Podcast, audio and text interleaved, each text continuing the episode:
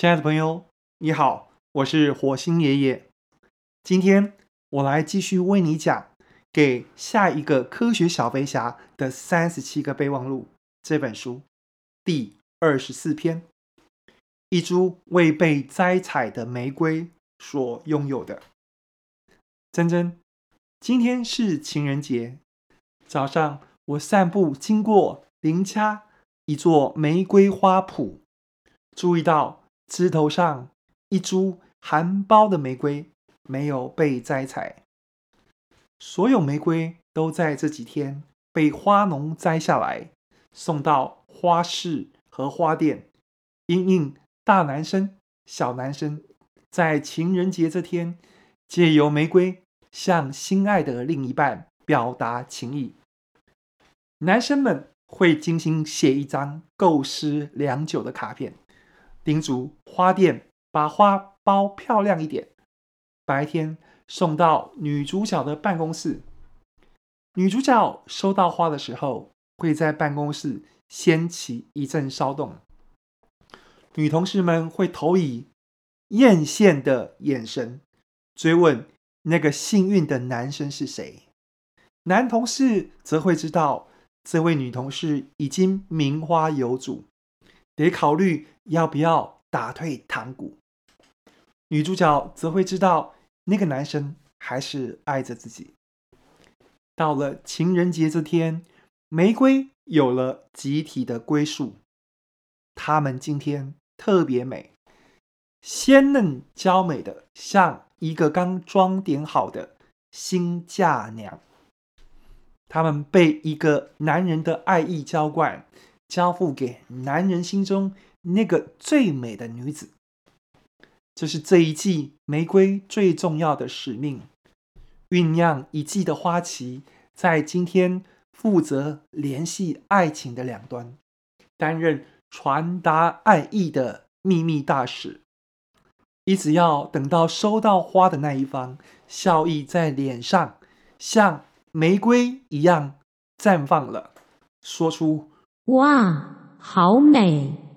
玫瑰才算完满达成任务。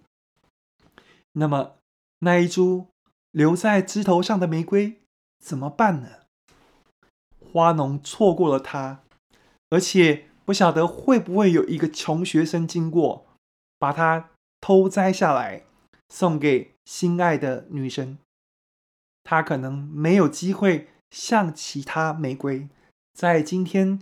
担任起秘密大使，传递爱情讯息，那么他会不会难过、感伤呢？为了掩饰，他可能会骄傲地昂然挺立，表现出一副不在乎的样子。可是这么做，可能只会加深悲伤。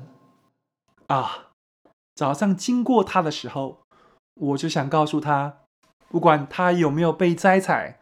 都无损于它的馨香与芬芳，它依然可以在枝头上向过往行人展示它的美丽。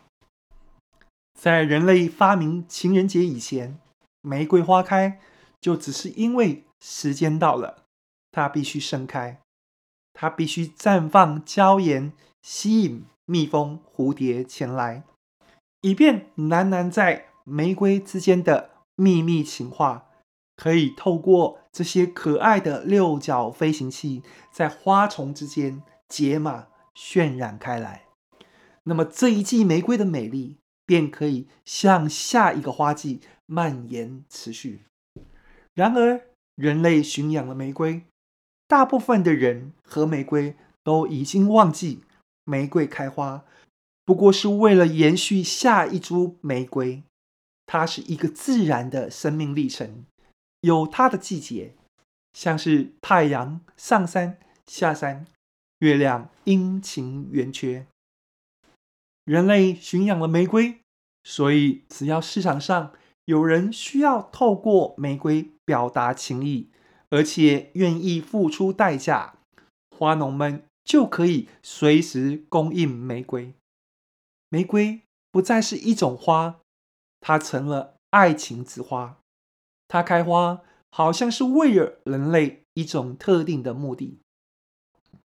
所有的事物都随着时间远离初衷，就好像我们的祖先最早来到地球，只是纯粹为了享受生命。他们来到地球，并不是为了登陆月球、发明太空梭、打败恶魔党，或者得到某个人的爱。他来只是因为时间到了，他走也是因为时间到了。可是，他们的子孙都忘掉了。我没有对那一株玫瑰说，那一株玫瑰还太年轻，可能无法了解我想说的，而且我也不需要这么矫情。珍珍，等会我会散步出门，再去看看那一株玫瑰。如果玫瑰还在，我会站在它面前，微笑对它说：“你知道吗？